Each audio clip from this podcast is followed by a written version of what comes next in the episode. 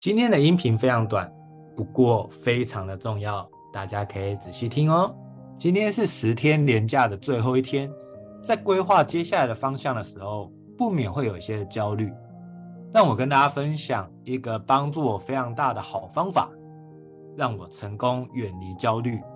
而这个成功方法就是每天只需要设定三件最重要的事情就可以了。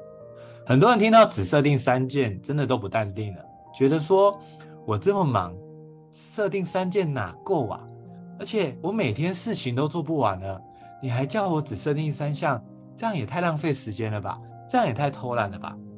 各位不用担心，如果你的焦虑放下来，让你非常的不适应。或者你会觉得自己好像很偷懒，那么我给大家一个保证，我不会拿走它。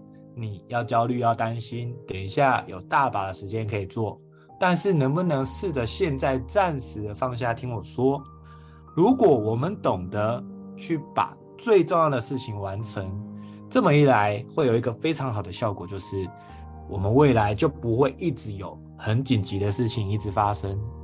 为什么你刚刚会说我特别忙？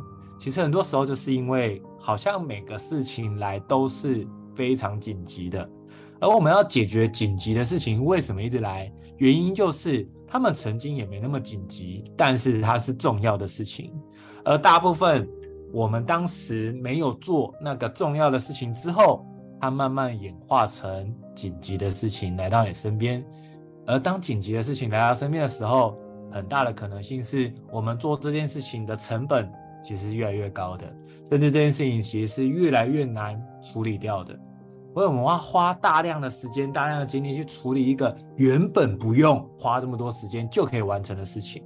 而当我们没有去重视要把重要的事情完成的时候，等到他们全部都变成紧急的事情，而来的时候让你无法招架、无法消化。这就是为什么我们的焦虑永远不会停歇。要解决根本的方法，就是每天选择三件重要的事情完成。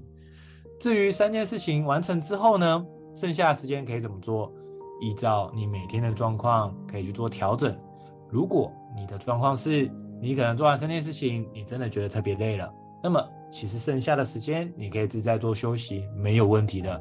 我们常说休息是为了走更长远的路，但如果今天你做完，你还有余力。其实你可以在做明天重要的三件事情的前一个，再还有余力再做第二个，逐步的去达标，逐步完成。